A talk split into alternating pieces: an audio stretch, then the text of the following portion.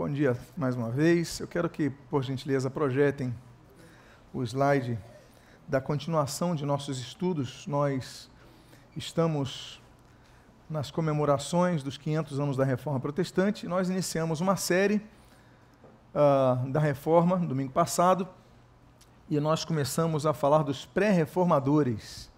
Antes de falarmos dos reformadores da igreja, nós começamos a falar dos que antecederam Lutero. Então, no domingo passado, nós fizemos uma abertura, uma introdução a respeito da necessidade da reforma em uma igreja que estava deformada.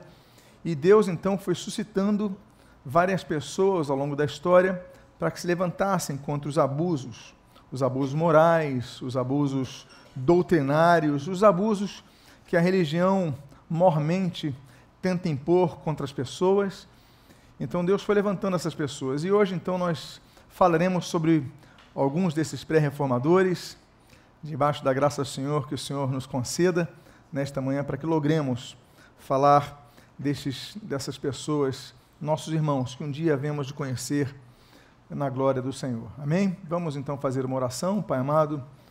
Havemos de prosseguir essa série de estudos. Abençoa-nos, fala conosco por esses exemplos de fé o que nós pedimos, nós fazemos agradecidos em nome de Jesus. Amém. Lembro que todas as mensagens estão sendo gravadas e disponibilizadas no YouTube. Eu lembro também que todos esses slides, eles estão disponibilizados, são extraídos desse livro, Pré-Reformadores, Semeadores do Deserto, que está disponível na livraria da igreja. Eu, como praxe, eu abro com um texto bíblico, e o texto escolhido para esta manhã é o do Salmo 119, versículo número 5, 105, que diz: Lâmpada para os meus pés é a tua palavra e luz para o meu caminho.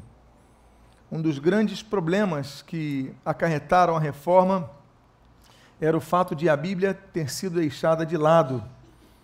E a Bíblia é a lâmpada para os nossos pés, a Bíblia é a luz para os nossos caminhos, ou seja, quando não há luz nos caminhos, nós tropeçamos. As pessoas precisam de luz para caminharem durante a noite. Então, a Bíblia é chamada de lâmpada para os nossos caminhos, é, lâmpada para os nossos pés, luz para os nossos caminhos. Meus amados, pessoas foram levantadas para resgatar a Bíblia no papel e na posição para a qual ela foi conduzida. E vamos começar a falar então de um movimento de um homem chamado Montano, século II. Montano e os seguidores deles foram chamados de montanistas, ou montanismo é o movimento. Montano era o líder de um movimento ali na Frígia, atual Turquia, e ele era conhecido, esse movimento, como Nova Profecia, ou seja, uma nova forma de Deus falar às pessoas, diferentemente da forma daquela liturgia engessada, aquela liturgia fria, distante. Então, esse homem ele começa aquilo que nós hoje é, denominaríamos como um ramo próximo ao pentecostalismo, porque ele começa a resgatar a extemporaneidade da palavra, a palavra sendo trazida de uma maneira espontânea nas pregações, porque as pessoas liam as homilias que eram passadas, ele então começava a pregar e muitas vezes nas reuniões ele a, a, se apresentava como o paráclito de Deus, o Espírito Santo falando: Olha, eu sou o Espírito, eu estou falando. Ele não estava dizendo com isso que ele era o Espírito Santo, mas a voz que ele falava era, segundo então eh, os registros nos apontam, era a voz do Espírito Santo, porque naquela época as pessoas não entendiam isso, não havia essa extemporaneidade, não havia é, nada que saísse daquela leitura fria e litúrgica dos cultos. Então, ele tinha duas mulheres que o, o acompanhavam, né, Priscila e Máxima, e, e, elas começaram então a se envolver com isso. Então, nós vemos um, uma mudança nos paradigmas da igreja. Através do montanismo, nós vemos a participação das mulheres de maneira ativa.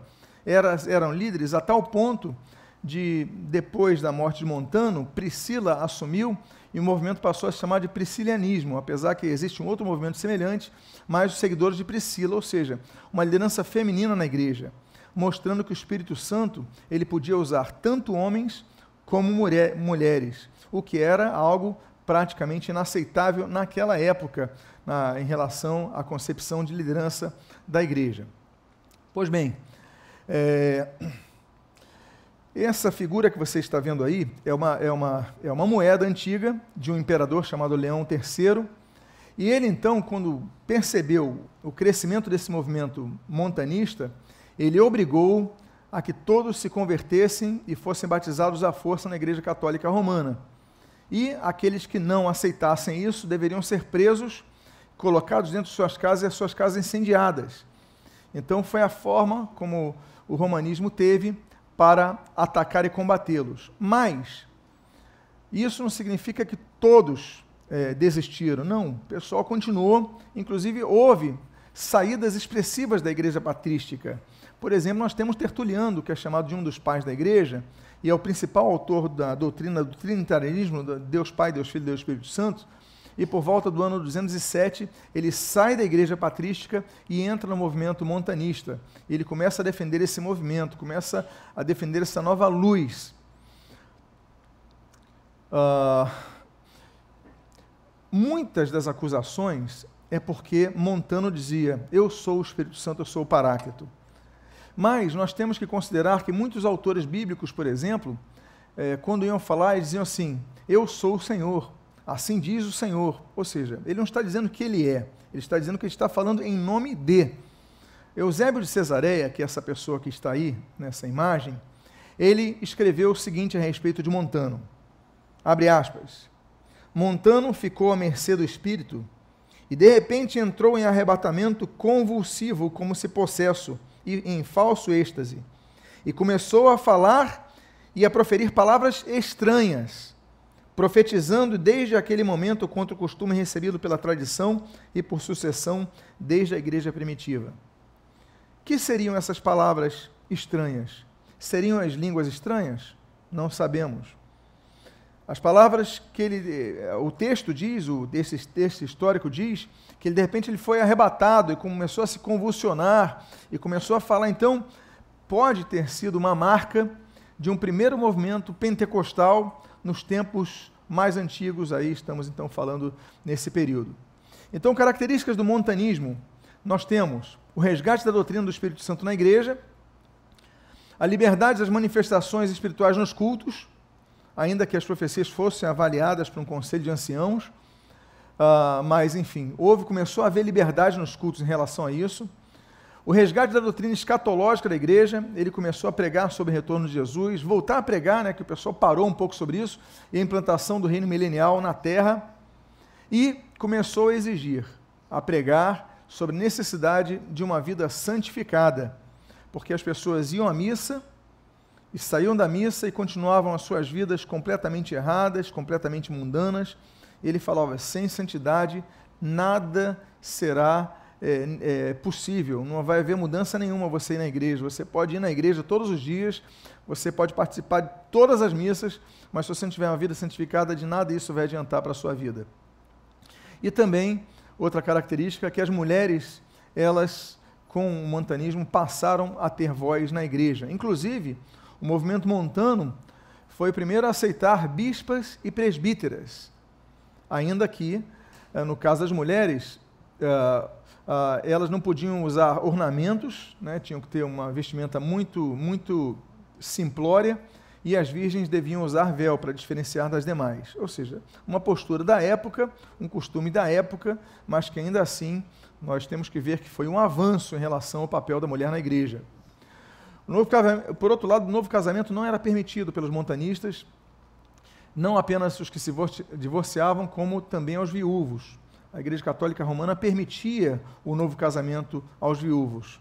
Né? Não permitia o divórcio, mas permitia o novo casamento aos viúvos. Mas o montanismo nem isso aceitava, ou seja, eles também eram extremados em algum ponto. Eles também falaram a respeito de jejum, começaram a falar em relação ao jejum como ato voluntário e, diante das tantas, das tantas eh, renúncias a, a seguir a Cristo, eles valorizavam o martírio, ou seja, as ameaças vieram, então eles valorizavam aqueles que se mantinham. Falar de um segundo movimento, é, já estamos aí agora no metade do século IV, no ano 355, Aéreos de Sabaste, é uma cidade. Então, é um presbítero dessa cidade, ele coordenava um hospital, e nós temos divergências básicas dele, porque ele não era trinitariano. Mas, por outro lado, ele tinha alguns argumentos que caracterizam a, luta dos pré-reformadores. Por exemplo, a doutrina do sacerdócio universal dos crentes. É uma doutrina que Lutero vai desenvolver no século XVI. E a doutrina que Lutero diz o seguinte: não existe diferença espiritual entre clero e leigo.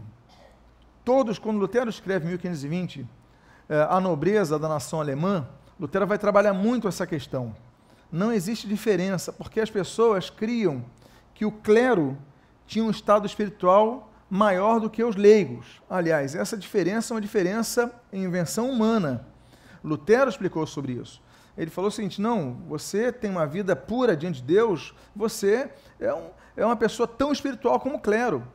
Lutero ficou impressionado, eu faço um adendo aqui, quando ele estava estudando em Erfurt, aliás, em Mansfeld, se eu não me engano, e ele viu um quadro que o impressionou. Esse quadro, Lutero viu, era o seguinte: era uma barca Nessa barca havia o Papa, havia vários bispos e padres, e se afogando no mar havia várias pessoas, e os, e os bispos jogavam uma corda, e, e havia uma pomba, como se fosse o Espírito Santo, sobre o barco. Então, esses bispos, os padres, jogavam cordas para as pessoas se agarrarem e não se afundarem. A ideia era, fora da igreja, no caso católica romana, não havia salvação. E as pessoas dependiam dos padres para se salvar. Daí o poder, por exemplo, da confissão auricular ao padre. Você confessa ao padre o seu pecado, ele te dá a, a, a penitência, você fazer, olha, você reza tantos Pai Nossos, tantas Aves Marias e tal, e depois ele fala assim, eu te absolvo, né? Ego absolvum. Então, eu te absolvo dos seus pecados, e a pessoa então pegava esse placebo e, e cria que tinham os pecados perdoados. Lutero vai lutar contra isso. Lutero vai se levantar contra essa, esse abuso de poder na mão de pessoas, mostrando que, em primeiro lugar, nenhuma pessoa tem poder para absolver pecado de ninguém. Quem absolve pecado é Deus, em nome de Jesus. Segundo Lutero, eh, lugar, Lutero vai dizer o seguinte: olha, todos são espirituais diante de Deus. Não existe. Eh, o que diferencia um bispo, um padre, ou um papa, no caso dos comentários Lutero, de um artesão, de uma pessoa simples da aldeia, a única coisa são as responsabilidades na igreja. Mas não há diferença espiritual. Agora, isso estou falando do século XVI. Aéreos já falava sobre isso, que todos podem chegar a Deus diretamente sem necessidade de um padre, sem necessidade de um clero. Podem chegar diretamente a Deus em nome de Jesus. Outra coisa, Aéreos já pregava sobre o fato de ser desnecessário orar pelos mortos. Ah, não, fulano morreu, vou orar por ele, vou acender uma vela por ele, vou fazer uma missa por ele. Ele falou, isso é biblicamente desnecessário. Então, ele se levanta como um pré-reformador sobre isso. Ele fala do jejum, né, porque tinha aqueles jejuns obrigatórios, olha, sexta-feira e tal, não sei o quê. Ele falou, um jejum é um ato voluntário, é pessoal e é atemporal. Você pode fazer um jejum numa, uma quinta, numa quinta-feira, uma segunda-feira, qualquer outro dia, não fazer um jejum numa sexta-feira, porque todo mundo está mandando. É, uma, é, um, é um voto particular que você tem com Deus. Então, Aéreos de Sabaste já tinha essa posição comum aos pré-reformadores.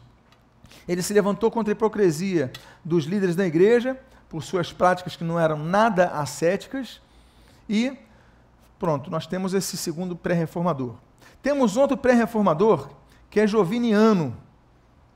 Joviniano ele vai causar uma revolução. Por quê? Joviniano uh, ele vai viver enclausurado num, num, num, num convento por vários anos, debaixo das regras de Ambrósio. Ele começa a questionar a necessidade da vida ascética. Por que, que eu vou me separar do mundo para buscar Deus? Jesus mesmo falou: Não peço que os tires do mundo, é, nós devemos estar no meio da sociedade, podemos ser santos no meio da sociedade. Porque a ideia é assim, não, você se separa para se santificar, para ficar isolado, para ficar distante das sensações. Mas ele começava a dizer o seguinte: não, mas mesmo você isolado da sociedade, lá dentro há práticas pecaminosas terríveis. Porque o pecado, ele é insuflado por Satanás na mente da pessoa, independentemente se ele está no meio da sociedade ou distante da sociedade. E é fácil lembrar aos irmãos que Jesus foi tentado por Satanás por 40 dias no deserto, distante da sociedade. Então, Ah, e ele começa a argumentar também sobre a questão do casamento. Porque as pessoas veem o seguinte: não, o estado do, do, da, da virgindade ele é superior ao estado dos que se casam e se isolam da sociedade e praticam ascetismo. Ele vai começar a questionar sobre isso. Por quê? Porque ele vai mostrar que tanto o casamento, e que inclui então o relacionamento íntimo do casal, quanto a vida ascética, elas podem ser santas e virtuosas diante de Deus. Até porque Deus criou o casamento. Deus criou a vida íntima. Então, dentro do casamento, dentro das normas bíblicas, a pessoa pode ser tão santa como uma pessoa ascética, porque a ideia era que não, ele é, é, é, padre, ele é monge, ele é isolado, ele não pratica, ele é ascético, ele é celibatário, então ele é mais santo do que eu, que tenho uma esposa. Ele falou negativo. Inclusive, a pessoa casada pode ser muito mais santa que aquele monge. Por quê? Porque a questão do pecado, uma vida pura. Então, ele começa a resgatar a questão da abstinência. Ele diz o seguinte: que tanto a abstinência quanto a sensualidade dentro do casamento são igualmente válidas são aceitáveis e equivalentes aos cristãos. Ou seja, você pode ser um celibatário consagrado. Você pode ser uma pessoa casada com uma vida íntima, ativa, e pode ser uma pessoa consagrada a Deus. E os dois são santos. Não há um superior ao outro. Então ele começa a questionar isso. E aí ele fala que a virgindade não é um estado superior ao vivido entre as pessoas casadas. É um conceito de época, e ele então começa a revolucionar isso. Por isso que ele diz: tanto as virgens como as mulheres casadas, mesmo pela segunda vez, e as viúvas, devem ter igual consideração na comunidade cristã. Porque o catolicismo romano sempre valorizou muito a questão das pessoas que eram separadas por celibato, as virgens e tal, e como se a pessoa casada carregasse uma culpa por causa disso. Não, negativo. São pessoas igualmente santas diante de Deus. Então, e agora, ele pega firme e contesta uma doutrina católica romana que vige até hoje em relação à virgindade perpétua de Maria. Ele diz que Maria foi virgem sim, como nós cremos quando Jesus nasceu, mas depois teve outros filhos. E aí, naturalmente, ele vai ser é, é, perseguido pela religião romana. Ele diz o seguinte em relação às pessoas que deixavam de se casar para se dedicar como virgens a Deus, assim como os monges, as freiras hoje o fazem. Ele diz: Diz Joviniano, abre aspas, Virgem, você escolheu uma vida de castidade por causa da angústia presente, para ser santa no corpo e no espírito. Não se orgulhe. Você e suas irmãs casadas são membros da mesma igreja. Pois é inútil ordenar uma coisa a ser feita e deixar o indivíduo livre para fazê-lo ou não fazê-lo.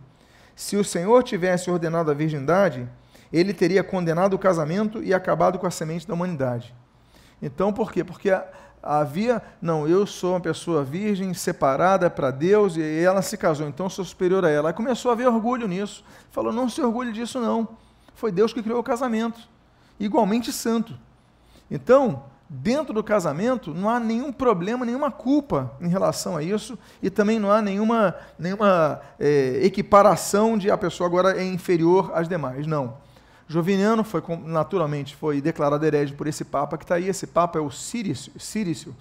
E esse Papa, interessante, que quando ele vai se tornar Papa, ele deixa esposa e filhos, e ele começa a incentivar o celibato aos demais, e começa a proibir que os padres que eram casados, porque na época os padres ainda eram casados, ele proíbe que eles tivessem relações íntimas com as suas esposas. Ele falou: você agora é padre, você pode permanecer casado, mas não pode ter relação íntima com as esposas.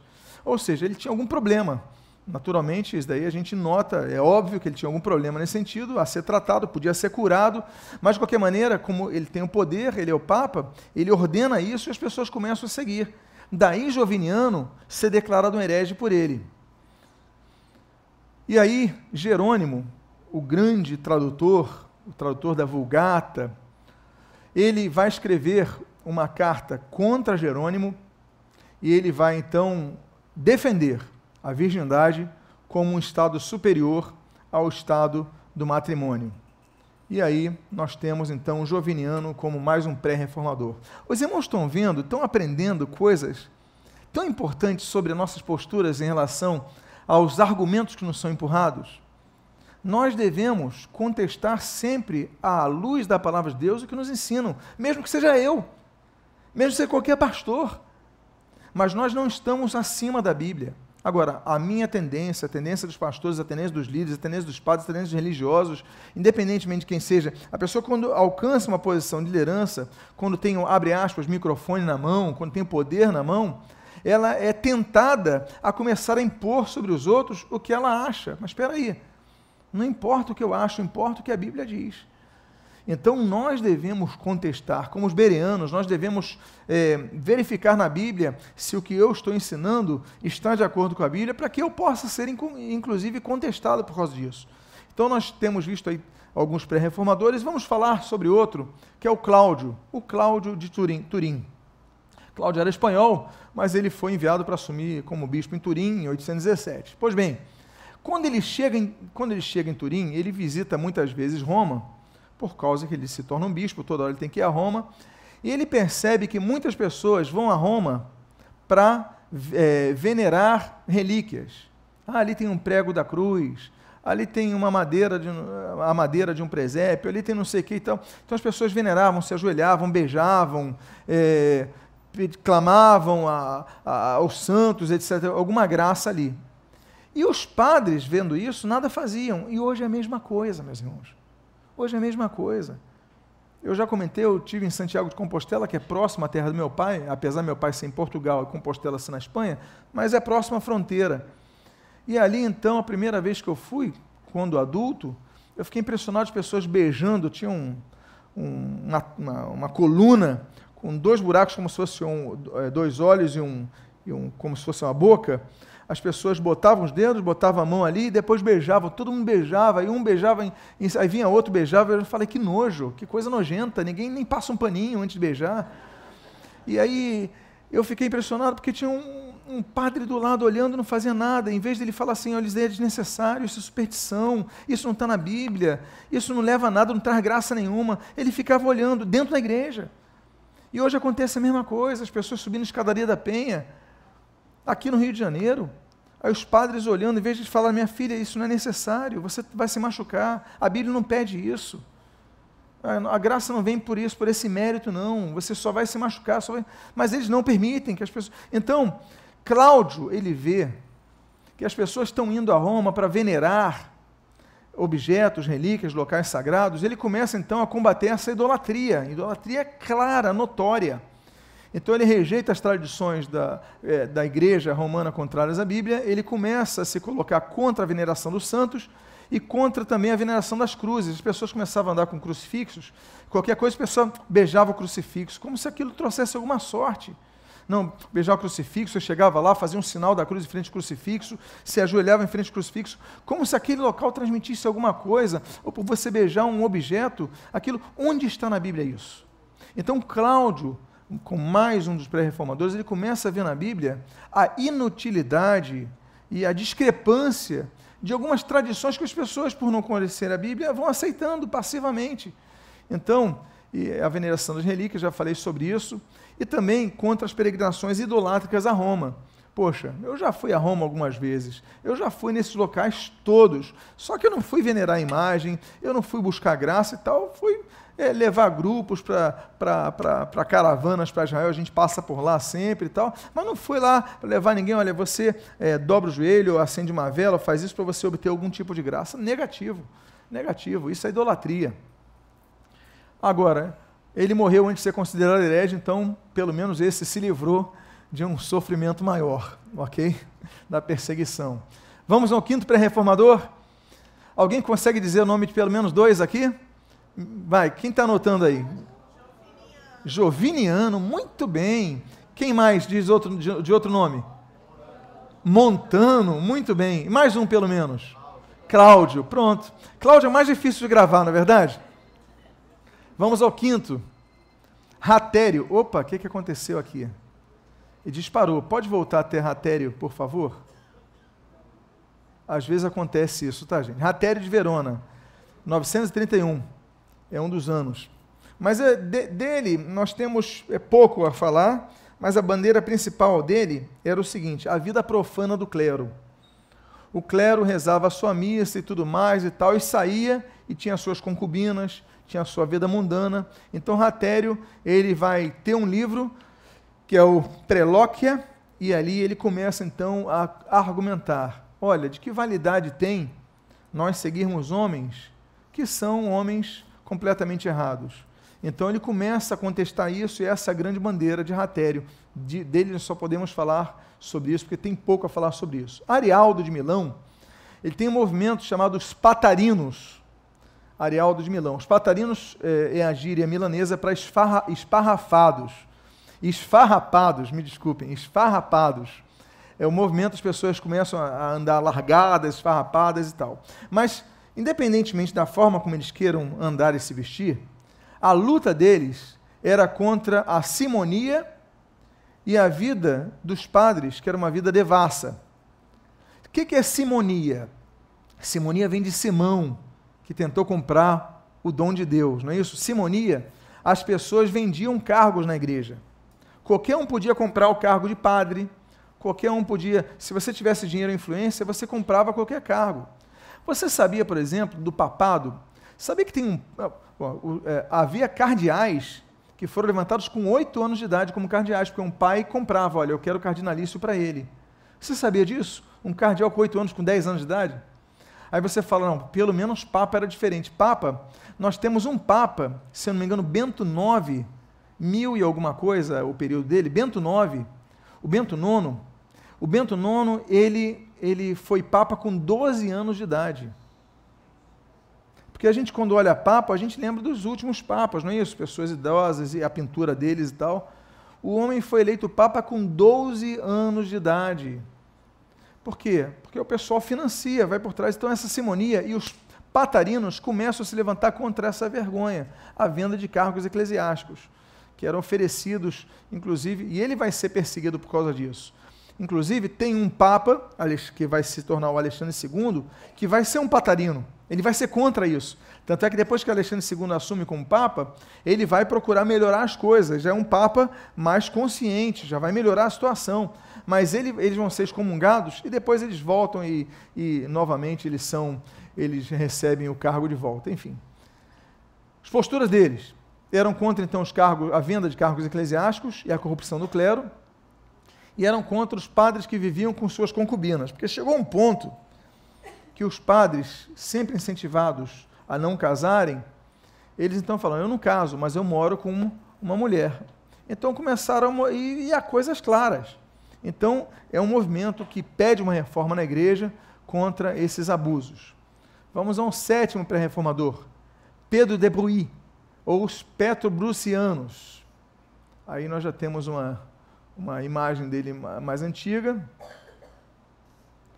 Pois bem, ele era um sacerdote e ele ensinava algumas doutrinas. Nós não, não, não aceitamos todas as doutrinas dele naturalmente. Ele rejeitava o Novo Testamento só aceitando, por exemplo, o, e, e o Antigo Testamento só aceitava os evangelhos. É, ele era contra a construção de templos, ele era a favor de violência física contra os padres. E tudo isso a gente discorda, ok? A gente discorda. Não é porque ele teve aspectos e bandeiras positivas evangelho que a gente vai concordar com tudo. Então, somos contra toda a violência, naturalmente. Mas tem alguns aspectos que os petroprusianos é, eles, eles, eles mantiveram, a bandeira que eles mantiveram. Por exemplo, eles eram contra o batismo infantil e a favor do rebatismo. Não, temos que batizar pessoas que tenham consciência de sua fé. Eles eram contra o celibato obrigatório do clero, até então sugestivo ao clero.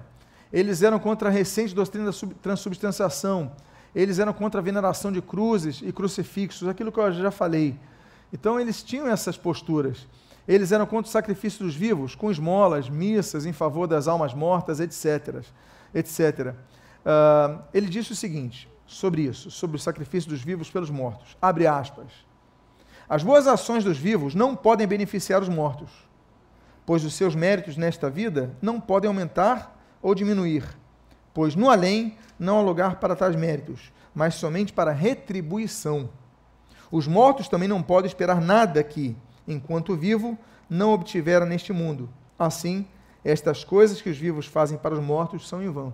Ou seja, totalmente bíblico. Em acordo com o que Jesus ensinou, em acordo com o que diz Hebreus capítulo 9, versículo 27. Né? Depois da morte, segue-se o juízo. Ele falou, não há mérito depois a ser obtido, depois da morte. O que há é retribuição pelo que foi feito na terra. Então não adianta rezar missa, não adianta a invenção do purgatório vai ser posterior, mas não adianta você tentar melhorar a situação de quem já morreu. O que tem que ser definido, tem que ser definido na terra, como diz a Bíblia. Então, esse é um aspecto muito positivo dos pretobrusianos. Nós temos um oitavo movimento, Arnaldo de Brecha. Arnaldo de Brecha, ele vai ser um revolucionário político também. Ele não é só um revolucionário religioso. Tanto é que ele vai ser excomungado pela rebelião política que ele promove. Agora, ele é um monge agostiniano. Ele então tem doutrinas bíblicas, de conhecimento doutrinário. E ele, como agostiniano, ele vai então começar a questionar algumas, alguns pontos, como por exemplo que nós hoje aceitamos, grande parte dos evangélicos aceitam, a separação de poderes entre igreja e Estado. É claro, do protestantismo, alguns não aceitam isso.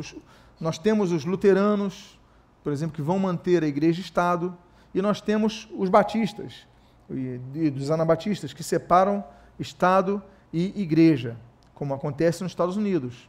Quando eles vão para os Estados Unidos, as primeiras regras ali eles tentam impor, eles falam, não, tem que haver separação de igreja e Estado. Mas, por exemplo, nos Estados luteranos, há total, total mistura. A igreja da Suécia, a igreja da Dinamarca, a igreja da Dinamarca, ela se torna protestante na força. E aí todos viram protestantes, são batizados como protestantes. Na Noruega também é assim, na Islândia também é assim, no norte da. Então, é, há inferência do poder estatal. E graças a isso, eu não estou aqui defendendo igreja e Estado. Não. Eu creio, prego, defendo a separação entre igreja e Estado. Eu acho que perigosa. Mas num período da história, ela foi importante. Como, por exemplo, na época de Lutero. Ela foi importante para que houvesse sobrevida. Né? Como os, a defesa dos, do, dos que defendiam a reforma na igreja, as doutrinas reformadas, os católicos romanos queriam invadir. Não, nós temos um exército, vem que aqui nós somos protestantes. E nós temos a reforma de Zurique, por exemplo, com Zwinglio, nós temos a, a reforma de eh, Genebra, com Farel e depois com João Calvino. Então, são cidades que é, estatalmente ou politicamente adotam isso, mas Arnaldo de Brecha já lutava contra isso, já havia problemas contra isso. Ele também pregava o seguinte, que os sacramentos que fossem administrados por sacerdotes que tivessem uma vida impura, eles não eram válidos. Então o sacerdote fala, eu te absolvo dos pecados, e o cara cheio de pecado, ele falou, isso não é válido, não tem nenhuma, nenhuma força nisso. Ele ainda acreditava nessa, nessa possibilidade, mas desde que a pessoa fosse consagrada. Então ele começa a questionar isso. E ele começa a valorizar a pregação dos leigos, que eram proibidos até então. Além disso, ele fala o seguinte: olha, não há necessidade de você buscar perdão dos pecados através da confissão auricular ao sacerdote. Você vai no confessionário, você é, confessa os seus pecados, então ele dá a regra, a penitência que você vai, vai ter é, que fazer, e aí você recebe perdão. Não, ele falou: você vai a Deus, pede perdão a Deus em nome de Jesus, e Jesus é o nosso mediador, é o único mediador. Ele vai mediar o perdão dos teus pecados. E ponto final. E aí, de todo modo, Arnaldo de Brecha, ele vai ser preso e morto por ordem desse Papa que está aí, que é o Adriano IV. Ok? Vamos à nossa outra tela, por favor, ao, ao outro arquivo, para dar continuidade. Vocês estão vendo os exemplos de fé, meus amados, que nós temos desses homens que são levantados por Deus? Ok. Vamos uh, falar de um nono, que é Pedro Valdo. Os seus seguidores são chamados de valdenses. Ok? É um francês, o nome dele era Valdez, e ele começa a usar em nome em homenagem ao apóstolo Pedro, então ele começa a usar o nome de Pedro, mas o nome dele não era Pedro, era Valdez. Então, Pedro Valdez ou Pedro Valdo e os seus seguidores começaram a ser chamados de valdenses. O que acontece? Ele tinha dinheiro, ele era, era oriundo de uma família próspera.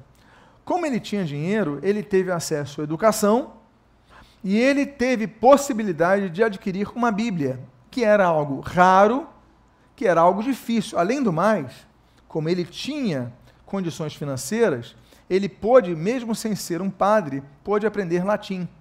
Teve aula, contrataram professores e tudo mais. Então, tudo isso ajudou Pedro Valdo a ler a Bíblia, que a Bíblia só era disponibilizada na época em latim. E com isso ele começa a contestar as doutrinas romanistas. E ele então começa a falar assim: bem, eu tenho acesso à Bíblia porque eu falo latim, eu leio latim. Mas os meus colegas provençais, que é um dialeto francês, eles nunca vão ter acesso à Bíblia. Então o que, que ele fala? Ele fala o seguinte: bom, eu vou vender os meus bens, ele vende metade dos seus recursos e dá para os pobres. Tanto é que um dos movimentos dele se chama Os Pobres de Lyon, que ele era da cidade de Lyon, na França. E a outra metade ele contrata dois tradutores da Bíblia para traduzirem a Bíblia para o idioma do povo. O objetivo de Pedro Valdo era que todo o povo francês, que naquela região falava francês provençal, tivesse acesso a uma Bíblia em provençal. Então ele financia, e nós temos aí a primeira vez uma pessoa que não apenas se preocupa, mas financia a tradução de uma Bíblia para que o povo leia a Bíblia. Por quê? As pessoas iam nas missas, os padres falavam em latim, oficiavam tudo em latim, ninguém entendia nada, só dizia o quê? Amém. Sem entender nada. Como é que você vai dizer amém se você não entende alguma coisa? Amém não é assim seja? Então não adiantava nada, era inócuo. E então ele traduz a Bíblia ele, ele, e, e financia para que as pessoas tivessem acesso ao seu idioma. E aí, ele entende, pela perseguição que ele sofre, que a igreja não queria que a Bíblia chegasse ao povo, que se mantivesse só com o clero. Então ele começa a distribuir gratuitamente cópias da Bíblia para a população. E é o primeiro movimento que nós temos de liberdade de culto e de liberdade de imprensa. Por quê? Porque não havia imprensa é, móvel. Isso daí é Gutenberg. Mas liberdade de imprensa no seguinte sentido: liberdade de oferecer os escritos para o povo ler. Como assim? O pessoal vai ler a Bíblia no idioma que entende? Não pode. Ele falou: não, pode. E ele começa a contestar. E nós temos então o questionamento da doutrina oficial. Naturalmente, eles foram perseguidos pelo primeiro Papa que você está vendo aí, que é o Alexandre III e depois eles vão ser expulsos de Leão por outro Papa, que é o segundo Papa que você está vendo nessa imagem, por uma bula, é o Papa Lúcio III. E foi bom, essa expulsão deles de Leão foi boa, por quê? Porque eles saem de Leão e começam a ir para os locais da Europa e começam a disseminar a ideia. Olha, nós temos a Bíblia, temos trechos da Bíblia aqui no nosso idioma, vocês também podem traduzir para vocês. Então, a expulsão, acabou que esse Papa foi usado por Deus, olha só que coisa muito interessante. Então, ele vai ser usado por quê? Porque essa ideia revolucionária do pessoal ter Bíblias no seu próprio idioma, então vai começar a se expandir através dessa decisão que ele tomou. Eles foram refugiados nos Alpes, não conseguiram matar todos, e a igreja valdense continua viva até hoje. Você sabia disso? A igreja valdense hoje.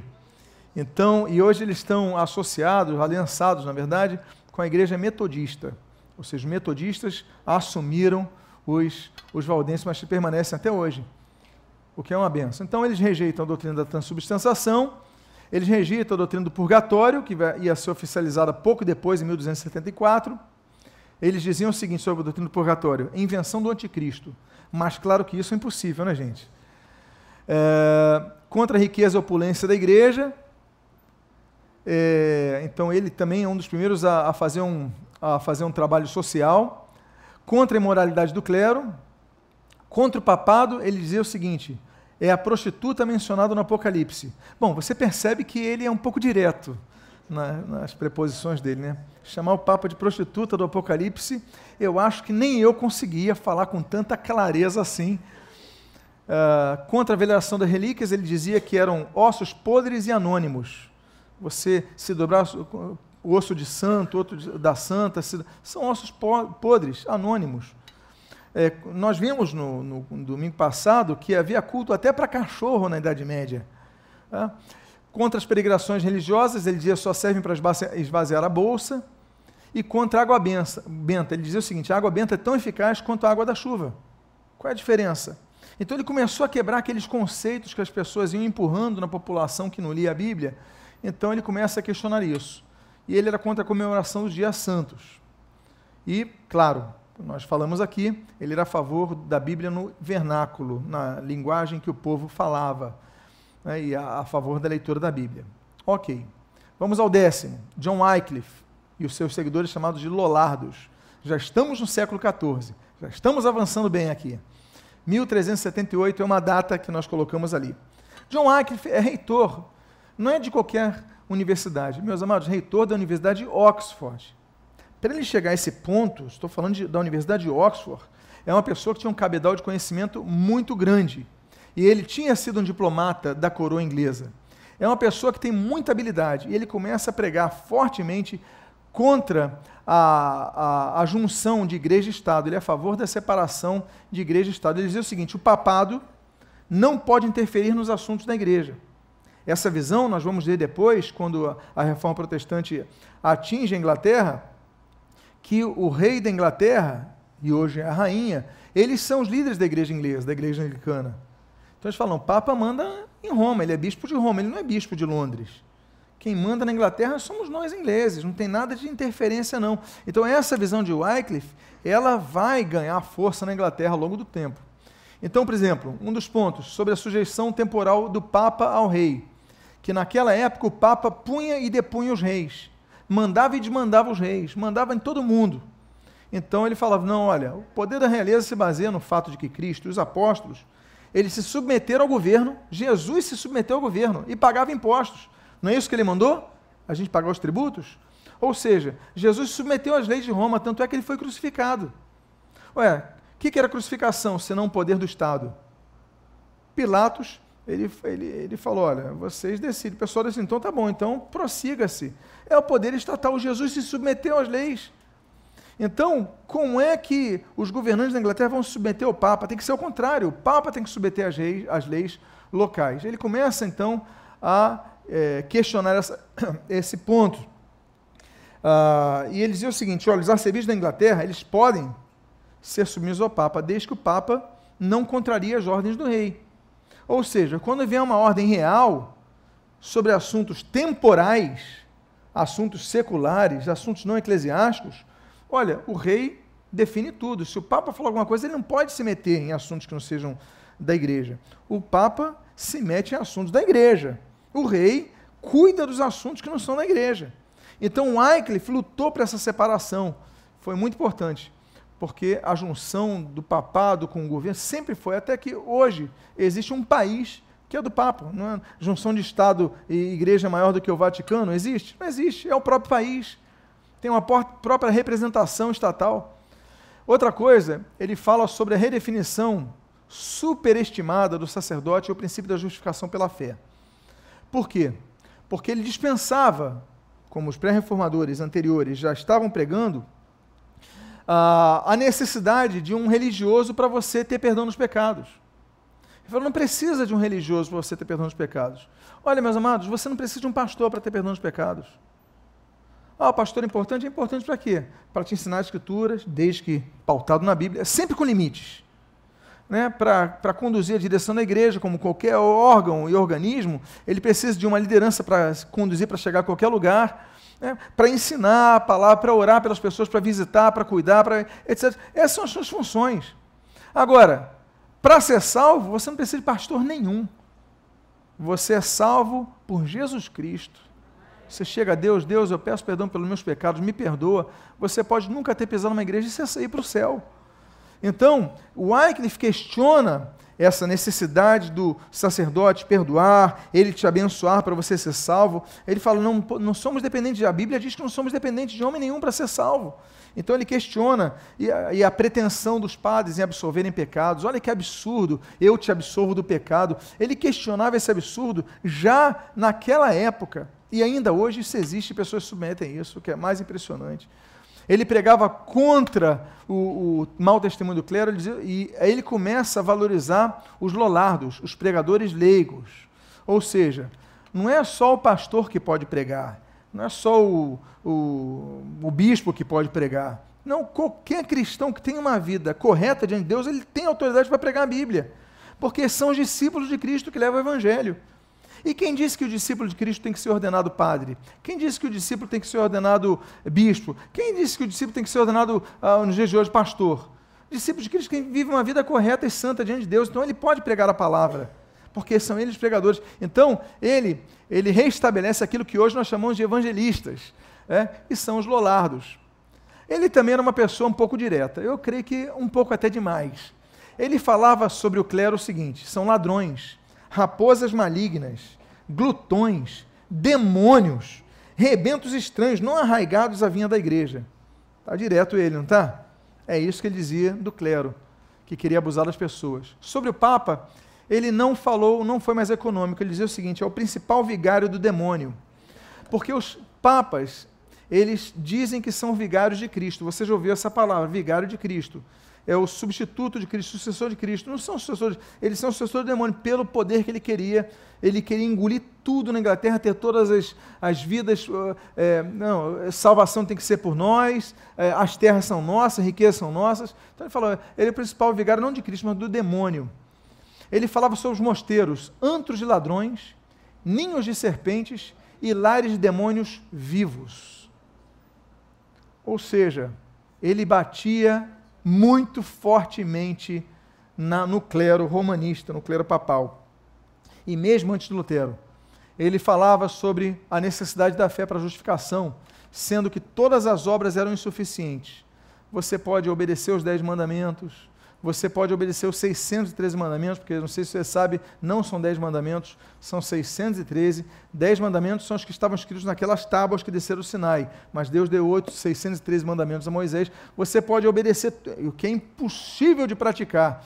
Você pode obedecer tudo, você pode subir a escadaria da penha, acender um milhão de velas, 10 molas para os pobres, nada disso te dá salvação. As boas obras não salvam ninguém, a Bíblia é clara sobre isso. Não de obras, para que ninguém se glorie, mas é pela fé. É pela fé que nós temos, a justificação é pela fé. Então, ele bate nessa tecla. Ele reconduz a Bíblia ao seu devido lugar, para ser traduzida, lida, pregada divulgada na linguagem que o povo entendia. Assim como nós vemos o Pedro Valdo falando. E ali então ele falava o seguinte, sobre a autoridade da Bíblia, acima do papado, ele dizia o seguinte: o Papa não é nosso Cristo. Então, a gente não vai obedecer ao Papa, a gente vai obedecer antes do Papa, vamos obedecer à Bíblia, o que, que a Bíblia diz. Então, ele começa a incentivar, a pregar, a incentivar que a Bíblia fosse distribuída em inglês. Então, para que a autoridade não, a autoridade clerical não se não abusasse das pessoas. Olha o que, que ele diz, abre aspas. A verdadeira autoridade emana da Bíblia, que contém o suficiente para governar o mundo Enquanto temos muitos papas e centenas de cardeais, suas palavras só podem ser consideradas se estiverem de acordo com a Bíblia. Nada mais bíblico, nada mais bereano do que isso. Então nós devemos, sempre que ouvirmos um pastor pregando, a gente ouve com respeito. Mas o que, que você tem que fazer na sua casa? Conferir se está na Bíblia. Sempre que eu pregar, nesse púlpito, em qualquer lugar, você olha, ok, mas espera aí, pastor, vou conferir na Bíblia. Por quê? Pastor nenhum, pregador nenhum está acima da Bíblia. Amém? amém? Você compreendeu? Se você concorda, diga amém. Porque esse é o caminho que a Bíblia fala. A própria Bíblia fala sobre si. Tanto ele fala do papel central da Bíblia que ele vai, chamar, vai ser chamado de doutor evangélicos pelos demais reformadores e ele resgata, como eu já falei para vocês, em 1382 ele começa a traduzir a Bíblia. Só que ele, não, ele só entende o latim, então ele começa a traduzir a Bíblia do latim para o inglês. Então, de mão em mão, as pessoas vão traduzindo e a Bíblia, aos poucos, vai chegando à, à população inglesa. Bom, naturalmente, por causa disso, Wycliffe começa a divulgar a Bíblia em inglês, da Bíblia para o povo, ele vai ter inimigos. Tem um arcebispo, Thomas Arundel, ele vai escrever ao Papa João 23. A imagem dos dois está aí na tela. Então ele vai escrever ao, ao Papa e ele vai dizer o seguinte, após a morte do reformador: O pernicioso e desprezível John Wycliffe, de amaldiçoada memória, aquele filho da velha serpente, que procurou de todas as maneiras atacar a mesma fé e doutrina sagrada da Santa Igreja, tramando para satisfazer suas maléficas intenções. Olha só o que ele diz: tramando o expediente de confeccionar uma nova tradução das Escrituras em sua língua materna. Ou seja, o papado ficou indignado porque ele traduziu a Bíblia ao inglês. Estava lutando para o povo ler a Bíblia em inglês e não no latim. Então, ele, eh, já falei sobre as demais eh, as características dele ao longo dessa mensagem e vamos então ao nosso ao nosso era contra era contra o monasticismo, era contra o Requiem, a missa pelos mortos, e era a favor. Ok, já falei sobre isso. Vamos avançar. Ah, sim, tem um detalhe interessante. Ele faleceu aos 64 anos de idade, assistindo uma mensagem, um culto.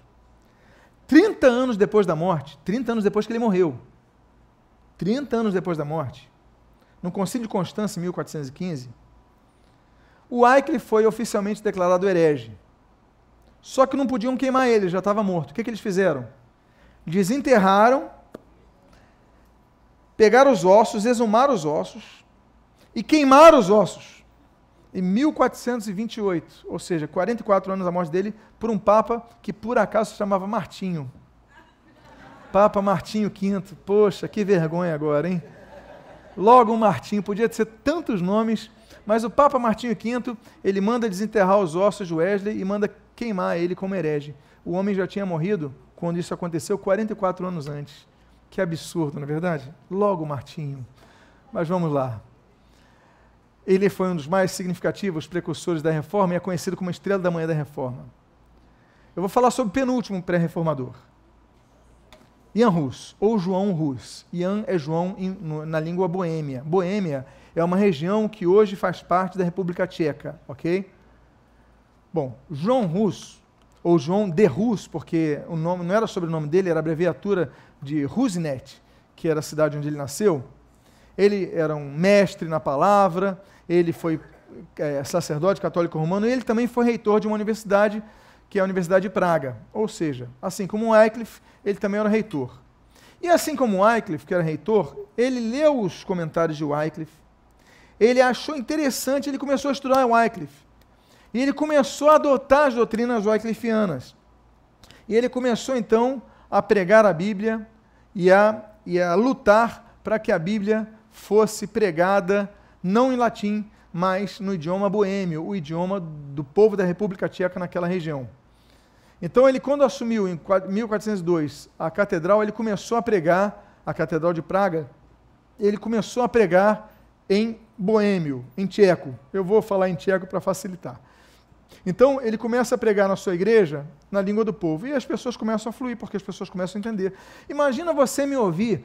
Olha, se já é difícil para você me ouvir em português, imagina se eu pregasse aqui em outro idioma e você só tivesse que dar amém. É irracional isso.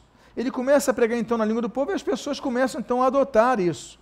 Ele começa a pregar contra as indulgências, a necessidade do clero para a salvação. Mesma coisa do Wycliffe, o sacerdócio universal. Ele escreve num texto chamado Eclesia sobre isso. Olha, não temos necessidade de papa. Na época dele, houve três papas ao mesmo tempo que eram rivais. Você sabia disso? Na época de, de, de Rus, um se declarou papa, outro se declarou papa, outro se declarou papa. Cada um tinha um governo apoiando.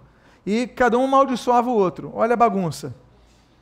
Pois bem, ele falou: não precisamos de papa, não precisamos de bispo, não precisamos de pastor, não precisamos de nada. Podemos ser salvos diretamente é, pedindo a Deus pelo perdão dos pecados através de Jesus.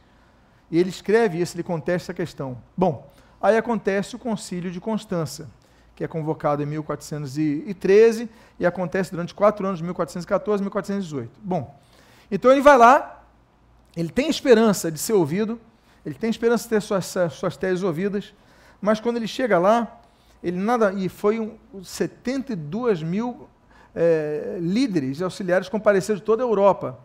Mas quando ele chega lá, ele não é ouvido.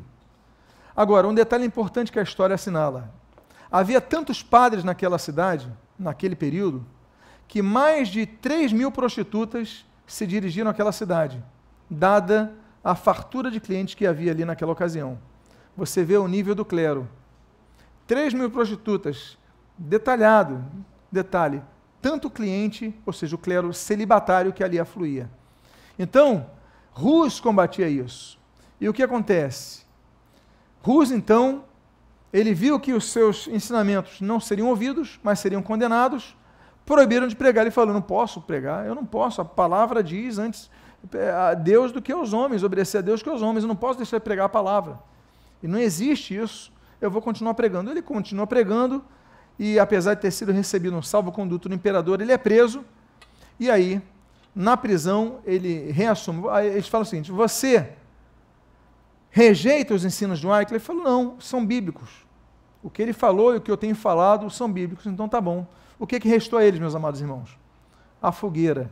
No dia 6 de julho de 1415, ele foi condenado à morte e no mesmo dia ele foi lançado na fogueira. E essa é uma imagem que está aí nas telas. Essa é uma imagem antiga da queima de Ian Russo. Você está vendo aí ele sendo queimado vivo. Agora, o mais interessante é que quando ele estava naquela pira, ele falou uma palavra profética que foi impressionante como se cumpriu. Porque é o seguinte, Rusinet, onde ele nasceu, é o nome de uma cidade, mas a abreviatura Rus, em boêmio, significa o quê? Significa ganso. Ganso. Ok? Olha o que, que ele profetizou. Vocês queimarão um ganso, um rus, mas daqui a um século encontrarão um cisne, o qual não poderão queimar. Um século depois se levantava Martinho Lutero ele, cem anos antes, profetizou sobre o cisne que ia ser levantado e que não iam conseguir queimar, e não conseguiram. Lutero, enfim, não foi queimado por ninguém, não foi martirizado por ninguém. Os principais postulados de Rus incentiva a tradução e a pregação da Bíblia no idioma vernáculo, no idioma local, defendia a leitura da Bíblia pelo povo comum nas suas próprias casas, o que era um absurdo para o clero na época ele começou a oferecer os dois elementos na ceia, porque começaram a proibir, a igreja romana inventou que ó, agora é proibido dar o vinho, só damos o pão, porque no pão já está o vinho. Ele fala, negativo. Jesus falou, tomai e bebei dele todos. Por que, que eu vou mudar essa regra agora, no século XV? Então não, vamos tomar. Então ele começa a oferecer. Ele ensinava que a lei de Cristo, no Novo Testamento, era bússola essencial para todo cristão era contra a venda de indulgências e foi um grande incentivador dos cânticos no culto, pelo povo. Ok. Ok, já falei sobre isso. E ele dizia o seguinte, sobre a, a, autoridade do Papa. Ele diz assim: olha, a autoridade de Pedro permanece no Papa desde que ele não se afaste da lei do Senhor Jesus Cristo. Ou seja, você pode obedecer o Papa desde que ele obedeça a Bíblia. O Papa não está acima da Bíblia, o Papa está abaixo da Bíblia. Qualquer um está abaixo da Bíblia. Então, Ian Rus, ele falou sobre isso. E o último pré-reformador que nós vamos tratar é um monge chamado Jerônimo Savonarola. Estamos no ano de 1472. Volto a dizer, ele teve alguns exageros que nós não concordamos, mas alguns aspectos, então ele é chamado como um dos pré-reformadores. Esse é o último que nós havemos de tratar. Com apenas 21, 20 anos de idade, ele já lançava o primeiro artigo, A Ruína do Mundo. E três anos depois, ele escreveu A Ruína da Igreja. Ou seja, só pelo título, você já vê que ele esperava que a igreja fosse reformada. A ruína da igreja.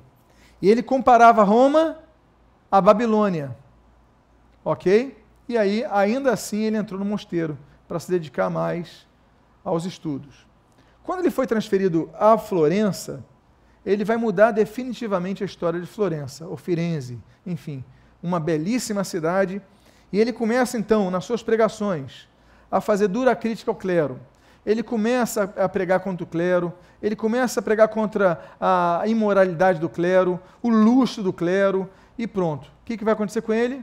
O clero vai expulsar ele da cidade. Só que quatro anos depois ele volta, o pessoal esquece, ele volta e volta a ser aceito na igreja de São Marcos. Naquele período, estava um Papa, Inocêncio uh, VIII, e ele fala sobre esse Papa no púlpito da igreja o seguinte: é o mais vergonhoso da história, com o maior número de pecados e a reencarnação do próprio diabo. Você vê que Savonarola, ele não media palavras por quê? Porque nós devemos ser julgados não pelos nossos cargos, nós devemos ser julgados pelos nossos frutos. Jesus ele falou: "Pelos frutos vos conhecerão". Ou seja, nós seremos conhecidos pelos frutos. Então, o fruto do Papa era tão ruim, tinha filhos ali, vendia cargo e tal, que ele falou: é reencarnação do próprio diabo. Ele vai ganhar tanto poder ali, que aí ele ganha poder e implanta uma ditadura. Volto a dizer: nem tudo o que Savonarola fez nós concordamos. Ele cria a fogueira das vaidades. Porque se tornou uma sociedade tão, tão mundana que ele começa a implantar uma ditadura. Ali ele proíbe as bebidas alcoólicas, ele proíbe os jogos, ele proíbe alguns livros, ou seja, está antecipando a censura que o catolicismo romano vai fazer. Ele proíbe é, cosméticos, ele proíbe roupas impróprias, ele começa a proibir tudo na cidade. Ou seja, implanta uma censura completa. Isso não é bom. Isso não é bom. Tem que haver limites? Tem que haver mas ele simplesmente faz e cria a chamada fogueira das vaidades. Ia tudo ser jogado numa fogueira no período do carnaval lá em Florença e começou a jogar tudo. E tinha gente que pegava as coisas dos outros e ia jogando. Ah, cosmético, vamos jogar aqui e tal. Então, meus amados, isso vai contra ele. Aí ele começa a perder o apoio popular, e aí com isso o Papa Alexandre VI vai assumir, e aí é facilmente é, já está sem crédito, sem apoio popular, só que esse Papa que assume é um dos mais imorais de toda a história. Se é difícil nós falarmos qual foi o Papa mais imoral, mais indecente, é muito difícil, que a lista é muito grande, quase há um consenso que Alexandre VI foi o pior de todos. Nele temos adultérios, venda de cargos eclesiásticos, incesto e assassinato. Ou seja, foi um Papa dos piores dos piores. E claro, que Savonarola não ia ficar calado. Então ele ameaça, é, é, é, ele protesta contra as posturas do Papa, acusa o Papa e tudo mais, e aí naturalmente o Papa manda prendê-lo, e aí daqui a pouco ele vai ter aquele mesmo fim. Ele vai ser executado na fogueira no dia 23 de maio de 1498. Bom, sobre o que ele pregava? Ele era contra o abuso do poder do Papa e a sua pretensa infalibilidade ele era contra a libertinagem, caracterizava Florença, a qual ele chamava de Nínive, uh, e, a, e, a, igreja romana ele chamava de Babilônia. Ele era, lutava por uma vida santa do clero.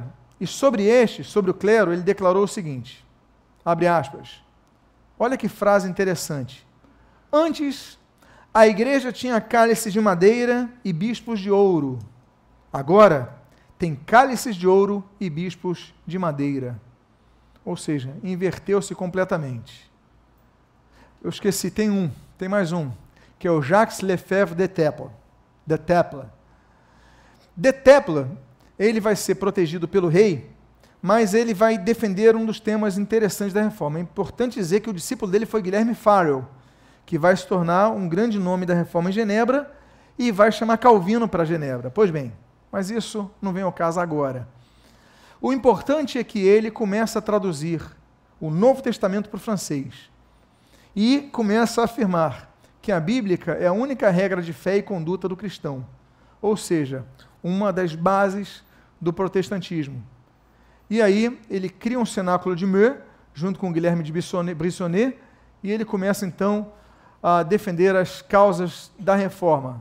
Quais são? Tradução do Novo Testamento ao francês, para que o povo comum soubesse Segundo ponto, pregava em francês o texto bíblico, ou seja, como nos primórdios, né, a igreja primitiva, lá em Jerusalém, eles não pregavam latim, eles pregavam em hebraico, em aramaico. Né, os primeiras, as pessoas na Itália, em, em, ítalo, em italiano antigo, e nas línguas onde fosse, na Grécia, em grego. Então ele volta, estou na França, vou pregar em francês, não vou pregar em latim. Ele pregou, começou a pregar sobre a justificação somente pela fé, a sola fide, e nós temos então esses exemplos de homens que foram levantados por Deus ao longo de séculos, Nós caminhamos muitos séculos nesta manhã para falarmos desses benditos homens que foram levantados por Deus, os pré-reformadores. São exemplos de pessoas que não se vergaram diante da imposição dogmática dos religiosos. E assim temos que ser nós. Pautemos na Bíblia. A Bíblia é a palavra de Deus. E quando se for ensinado ou pregado algo que seja contra a Bíblia, não aceite. Ah, porque ele é pastor, porque ele é bispo, porque ele é apóstolo, porque ele é isso, aquilo, não importa. Acima de todos os homens está a palavra de Deus. Amém, queridos? Todos esses dois domingos, tudo que eu falei, todos os slides projetados estão nesse livro, que aqui apresento, os pré-reformadores à disposição na igreja, enfim. E se você desejar, você pode adquiri-lo. Vamos ficar de pé, vamos fazer uma oração nesse momento. Eu quero orar, agradecendo ao Senhor por essa oportunidade. E domingo que vem, nós vamos começar a falar de Martinho Lutero. Agora chegou a hora. Já fizemos a introdução e domingo, domingo nós começamos com o nascimento de Lutero. Dia 10 de novembro de 1483.